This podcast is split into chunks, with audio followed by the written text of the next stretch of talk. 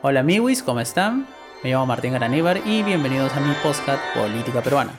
En este podcast analizaremos y comentaremos las últimas novedades sobre la política peruana. Sin más que agregar, empezamos.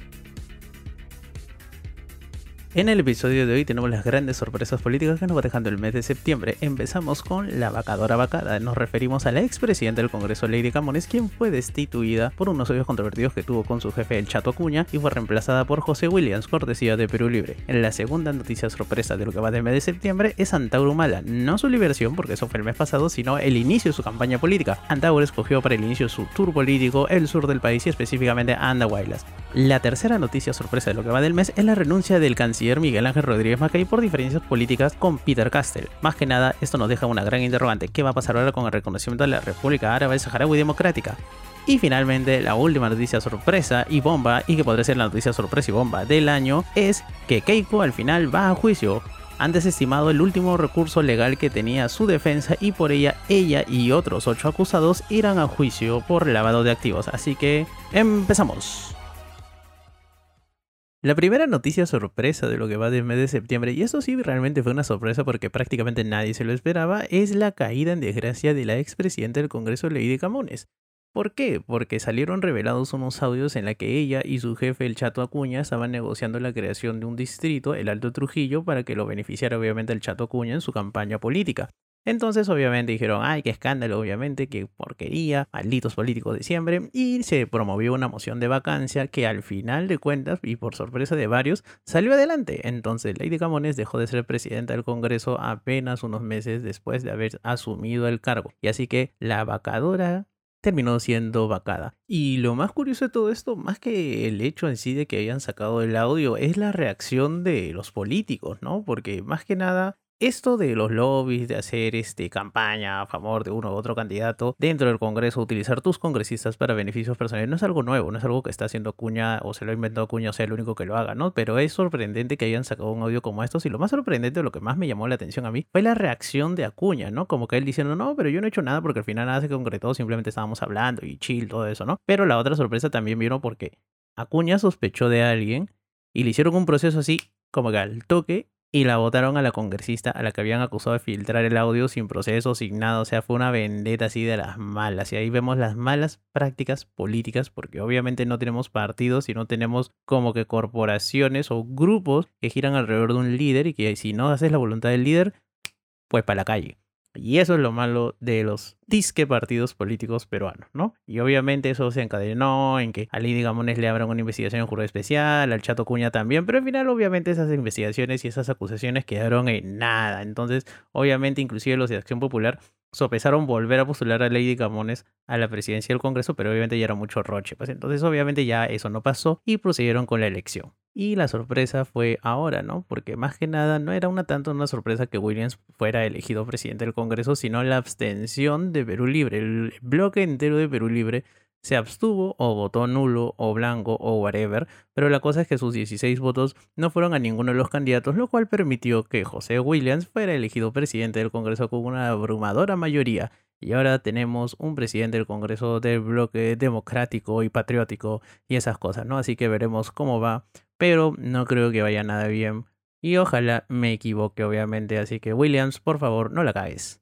Y como reflexión final sobre esta elección del presidente del Parlamento es la actitud intransigente de Perú Libre. O sea, mano, Cerrón, en serio, brother, ¿qué haces? O sea, tienes que negociar. Ya está bien, Bello no salió y obviamente no iba a salir ni cagando, pues, porque obviamente ese man no consensa, no, no, no llega a acuerdos, no jala nada, pues. O sea, imagínate, tú tenías la bancada más grande y ahora tienes 16 congresistas. O sea, has perdido casi 20 congresistas, si no me equivoco, por intransigencia, por querer imponer tu plan, así, pensar que el pueblo te eligió por el plan. No, mano, nadie te eligió por el plan, ¿entiendes? Eres un accidente de historia, nada más. Así que deberías asumir eso y ya, pues, ¿no? Hacer realmente una labor de congresista. Y por esas huevadas es que obviamente la oposición tiene la presidencia del Congreso, gracias a Vladimir Cerrón y Perú Libre. La segunda noticia sorpresa de lo que va desde medio de septiembre es la actividad política que está haciendo Antauro Humala. Como ya dije, la sorpresa no es que haya salido, iba a salir. De hecho, desde inicios de años se sabía que iba a salir en agosto. Pero obviamente este man no ha perdido nada de tiempo y ya se puso en modo campaña electoral y empezó con el Peruvian Tour 2022 en el sur del país, obviamente donde sabe que está su fuerte y su base electoral y lo que le permitiría eh, ir eventualmente a una segunda vuelta. Porque recordemos de que con lo polarizado, lo fragmentado y el número de candidatos ciegos colosales que se lanzan a la presidencia de la República, veamos cuántos candidatos han habido en las últimas elecciones, entre un 15 y 18% te bastaría y te sobraría para ir a una segunda vuelta. Por lo que no es nada descabellado que si arrasas en el sur tengas bastantes probabilidades de pasar a la segunda vuelta. Y si pasas con Keiko, pues ya está, prácticamente eres presidente. Por eso es que Antauro ha escogido Andahuaylas, que es, recordemos, donde hizo el levantamiento, el famoso Andahuaylazo del año 2005, para empezar su tour político, su gira política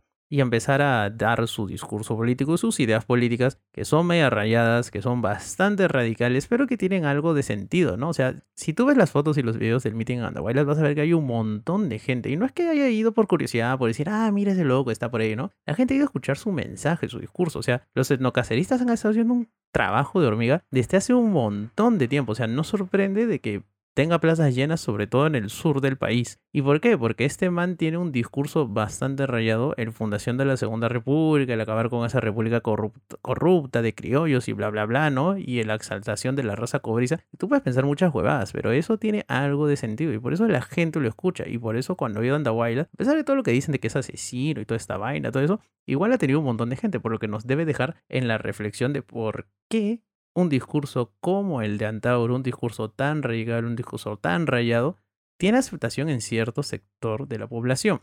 Esa es una tarea que hay que tener en cuenta todos, el por qué su discurso tiene tanta aceptación. Antauro no es ningún huevón, aunque lo parezca. Podrá ser fumón, todo lo que tú quieras, pero parece que huevón no es. Y él está aprovechando eso y justamente sabe. Empieza la campaña, empieza fuerte y lo más importante es que él mismo ha dicho, ¿no? Yo voy a llegar a ser presidente ya, pues por elecciones, porque no le queda de otra, ¿no? Porque si pudiera ser un golpe de Estado, creo que lo haría. De eso no tengo la menor duda. Pero por lo menos parece que ahora está posando la vía democrática, ¿no? Se van a empezar a dar ideas sobre si vetar a Antauro o estas cosas, ¿no? Pero yo creo que eso sería un error. A Antauro lo tienes que combatir en la cancha, en la política, en el mundo de las ideas y obviamente desmontar ese discurso que tiene, porque como te digo, parte del discurso de Antauro tiene razón. Entonces, Tarea para los políticos, no minimicen a Antauro, no lo tilden de loco, no lo ninguneen, porque ese man se trae algunas cosillas. La tercera noticia sorpresa de lo que va a ser el mes de septiembre es la renuncia sorpresiva, por así decirlo, del ex canciller, bueno, el hasta ahora canciller porque no nombran a su reemplazo, Miguel Ángel Rodríguez Macay. Macay era conocido en el mundo académico, ha sido docente universitario, ha escrito algunos artículos, también ha escrito bastante artículos políticos y por eso también era más o menos conocido, pero bueno, lo nombraron canciller y él tenía una posición muy crítica respecto a la República Árabe Saharaui Democrática, porque digamos que él es muy pro Marruecos, ¿no? Entonces, cuando Peter Castell, obviamente, lo primero que hizo fue reconocer a la República Árabe Saharaui Democrática, lo primero que hace McKay es lanzar un comunicado diciendo que el Perú eliminaba el reconocimiento, ¿no? Y que iba a romper no solamente relaciones diplomáticas, sino que iba a eliminar ese reconocimiento, lo cual fue muy criticado en bastantes sectores académicos por un tema que no voy a explicar acá, ¿no? Que es el derecho a la libre autodeterminación del pueblo saharaui y todas esas cosas. Pero, obviamente, si tienes interés, lo googleas. Pero lo importante acá era de que, obviamente, él tuvo una postura muy pro marroquí. De hecho, la política exterior peruana fue muy pro marroquí durante muchísimo tiempo y ese fue uno de los motivos por el cual el Perú eh, quitó el, digamos, suspendió relaciones diplomáticas con la República Árabe Saharaui Democrática, pero nunca, digamos, como que eliminó el reconocimiento que había dado, ¿no? Que es una potestad de cada estado, ¿no? O sea, lo puede hacer en cualquier momento. La cosa es que obviamente en un tweet, porque Peter Castell ahora se comunica solamente por tweet, creo que no responde el WhatsApp a los ministros, como que estaba celebrando el primer aniversario del restablecimiento de las relaciones diplomáticas, ¿no? Entonces eso era un punto como que estaban chocando, pero como que podría decir no tanto, ¿no? Lo peor de todo es que este canciller, que no es que haya sido el mejor canciller de la historia, lo han sacado por prácticamente lo único bueno que iba a hacer, ¿no? Que era la firma del Perú a la Comemar. Y ya, amigos, van a pensar fácil, oye, pero ¿por qué hablas de la Comemar y estas cosas, no? Que nos va a quitar soberanía, el mar territorial, el mar de Grau. No, amigos, por favor, lean la Comemar los artículos 55, 56 y 57 para saber de qué es lo que se trata, ¿vale? Entonces, obviamente, este canciller, y creo que todo el Ministerio de Relaciones Exteriores sabe que es algo muy curioso que el Perú no esté en la Comemar. Por si acaso Chile está en la Convemar Ecuador está en la Convemar, o sea, los tres países que inventaron la teoría, o podría decir, propusieron la teoría de las 200 millas de mar territorial fueron Ecuador, Perú y Chile en la Declaración de Santiago en 1952, si no me equivoco. Y de los tres países, Ecuador y Chile están en la Convemar y Perú no está en la Convemar por un tema, digamos, de chauvinismo político, ¿no? Pero en realidad no hay nada de malo en estar en la Convemar, amiguis, de verdad. O sea, no se crean esos floros que escuchan en Willax sobre todo. Por eso les digo, lean los artículos de la Convemar ahí sobre los que es la zona económica exclusiva y todos los derechos que tiene un Estado ribereño, bla, bla, bla. No los voy a aburrir más sobre eso. Pero McKay justamente sabía eso y estaba como que haciendo campaña para que el Perú firme de una vez la Convemar, que iba a ser algo muy importante pero al final lo votan por esas cosas, ¿no? Politiquería barata, chauvinismo, ¿no? Que va a regalar Mar de Grau, que las 200 millas, que bla, bla, bla, bla, bla, bla, bla. Y al final, por esas diferencias que lo sacan, ¿no? Eso es algo súper curioso, porque, o sea, bueno, amigos, les voy a contar una anécdota, por ejemplo, respecto a la Comemar, ¿no? Cuando Perú tuvo el juicio con Chile, ¿se acuerdan eso de los límites marítimos y todas estas cosas? Una de las estrategias que utilizó Chile es que ellos estaban en la Comemar y decían, no, pero Perú ni siquiera reconoce la Comemar, ¿no? Y al final Perú tuvo que prácticamente decir, mira, corte, o sea, nosotros está bien, no hemos firmado la Comemar, no somos parte de la Comemar, pero aceptamos todos los principios contenidos en la Comemar, porque prácticamente Perú le dijo, oh, hermano, de verdad, yo creo en la Comemar, ¿no? Otra cosa es que ya, bueno, mis políticos no me permitan firmar la Comemar, ¿no? Pero eso fue prácticamente lo que el Perú dijo y eso sirvió un argumento, ¿no? El otro argumento fue el tema con Ecuador, que fue un golazo de Muñeca System y literalmente los créditos al César, lo que es el César. Alan García, te hiciste una esa vez.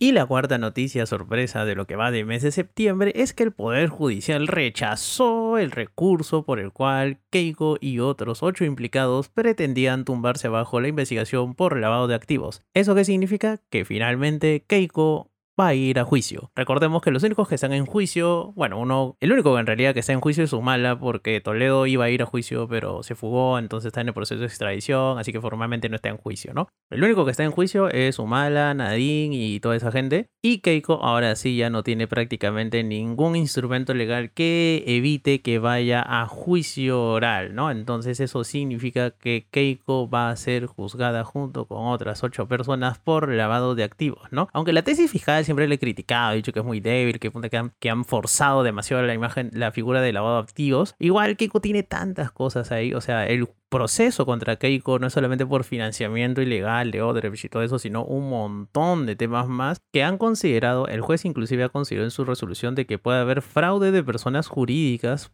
por decir de fuerza popular, entonces ha decidido que hay mérito suficiente, hay indicio suficiente para que este tema de lavado activos vaya a juicio. Obviamente la defensa de Keiko puede apelar a la decisión del Poder Judicial, pero bien verde que le den, obviamente, eh, visto bueno, ¿no? Que, o sea, que procede esa apelación, pero igual no pierdes nada ganando un par de meses más. Pero la noticia bomba es que Keiko, por fin, después de no sé cuántos años y después de no sé cuántas idas y venidas, por fin va a ir a juicio. Así que ahora sí empieza lo bueno. Y acá es importante detenernos en lo que significa que Keiko Sofía Fujimori Gucci vaya a juicio, ¿no? Recordemos todo el poder que ha tenido esta persona, todo el poder que alguna vez tuvo y que de hecho se podría decir que hasta ahorita tiene porque tiene una bancada bastante consolidada, su partido político ha estado para bien y para mal metido en todas las crisis políticas últimas que han habido en el Perú, por lo menos en los últimos 5 o 6 años. Su partido tuvo una super mega ultra archi mayoría nunca vista en la historia de la República Peruana, por lo menos desde el retorno a la democracia en el año 2000. Y a pesar de todo ello y de todo el poder que ha tenido esta persona, el Poder Judicial, mejor dicho, el Ministerio Público y el Poder Judicial han determinado de que hay elementos suficientes para juzgar a esta política y llevarla a juicio, que es lo más importante. O sea, las investigaciones preliminares pasaron, ¿no? La etapa de instrucción pasó. Entonces, esto ya ha pasado todas las etapas, ha cumplido todos los formalismos que han podido haber en un juicio para garantizar el debido proceso, ¿no? La tutela jurisdiccional efectiva, todas estas cosas. Y es súper importante, ¿por qué? Porque a pesar de todas las idas y venidas de que trataron de cambiar al fiscal, de que tuvieron influencia en el Ministerio Público, de que en un momento inclusive cambiaron el equipo de fiscales a Vera y a José Domingo Pérez. A pesar de todas estas cosas, de que Fuerza Popular metió un culo de presión al Ministerio Público, ¿no? Que ahí habían poderes mediáticos también que estaban a favor de Keiko Fujimori que no se investigue, que recordemos que ya ha sido tres veces candidata a la presidencia y que ha pasado, ha postulado tres veces esta mujer, ha perdido tres veces, pero igual tiene un montón de poder y a pesar de todo eso, igual la justicia sigue avanzando y eso es algo que se aplaude, obviamente, está bien, ¿no? Así como investigan Castillo, Mala, bueno, en que investigan a Alan porque está muerto, obviamente no lo pueden investigar, investigan a Toledo que van a juicio, está bien que se investiguen a todos, pues si hay un político que tiene algunos casos de corrupción y en este caso, no sé si será este caso, pero hay lavado de activos y estas cosas, o sea, hay que castigar a todos los políticos independientemente del color político que tengan, ¿no? O sea, así sea Keiko Fujimori, que todo el mundo acá que me escucha ya sabe que me cae Quaker, que soy antifujimorista así al mango, pero igual tiene presunción de inocencia, por eso yo siempre digo que es presuntamente culpable, ¿no? O sea, yo creo que es culpable, pero obviamente yo no soy juez como para decir ya tú eres culpable, ¿no? Entonces, ella tiene presunción de inocencia hasta que se demuestre lo contrario, ¿no? Nos guste o no nos guste, por eso cuando hablan también de Peter Castle, digo, oh, el man es inocente hasta que se demuestre lo contrario, porque no voy a aplicar el criterio a uno y a otro no. La justicia es igual para todos. O por lo menos ese es el ideal, ¿no? De que sea igual para todos. Pero el punto, volviendo al caso de Keiko Fujimori, es que a pesar de todo el poder que ha tenido y de toda la influencia que sigue ejerciendo hasta el día de hoy, la justicia y el Ministerio Público están haciendo su chamba y eso se aplaude, eso es bueno, ¿no? Así como aplaudimos a la actual fiscal de la Nación porque abre un culo de investigaciones contra el presidente que algunas me parecen súper achori, ¿no? Le en 30 meses de prisión preventiva, que me parece ya súper exagerado. A Keiko le dieron 36 meses de prisión preventiva, que me pareció una burrada y por eso es que cambiaron a Carguancho, entre otras cosas. Pero obviamente la justicia tiene que avanzar y la justicia es igual para todos y que caiga la ley, caiga quien caiga, ¿no? Así sea Keiko Fujimori, Peter Castell o fulanito, ¿no? Eso es súper importante, es, es un día para recordar a Miwis porque todo lo que representa o ha representado Keiko en la política va a ir reflejado o va a enfrentarse un juicio en el que esperemos que se haga justicia, obviamente, ¿no? Y si Keiko es culpable, pues la condenarán. Y si Keiko es inocente, pues la absolverán, ¿no? Yo creo que es culpable, obviamente, pero esa es mi opinión personal. Como digo, yo no soy juez, ¿no? Pero es súper importante esto, amigos. Y por eso digo es que la noticia sorpresa y bomba de lo que va de septiembre y posiblemente el año, ¿no? El inicio del juicio de Keiko Fujimori. Eso sí es portada y debería ser portada en todos los medios, ¿no? Pero apuesto que más portada va a ser la elección de Williams, que ha sido hoy día, porque estas dos noticias coinciden en el día de hoy, pues. La elección de José Williams como presidente del Congreso y la decisión del Poder Judicial de que el tema de Keiko ya vaya finalmente a juicio, ¿no? Pero te apuesto que lo de Williams va a ser portada en todos lados, obviamente, ¿no? Porque así es la prensa en nuestro querido Perusalén.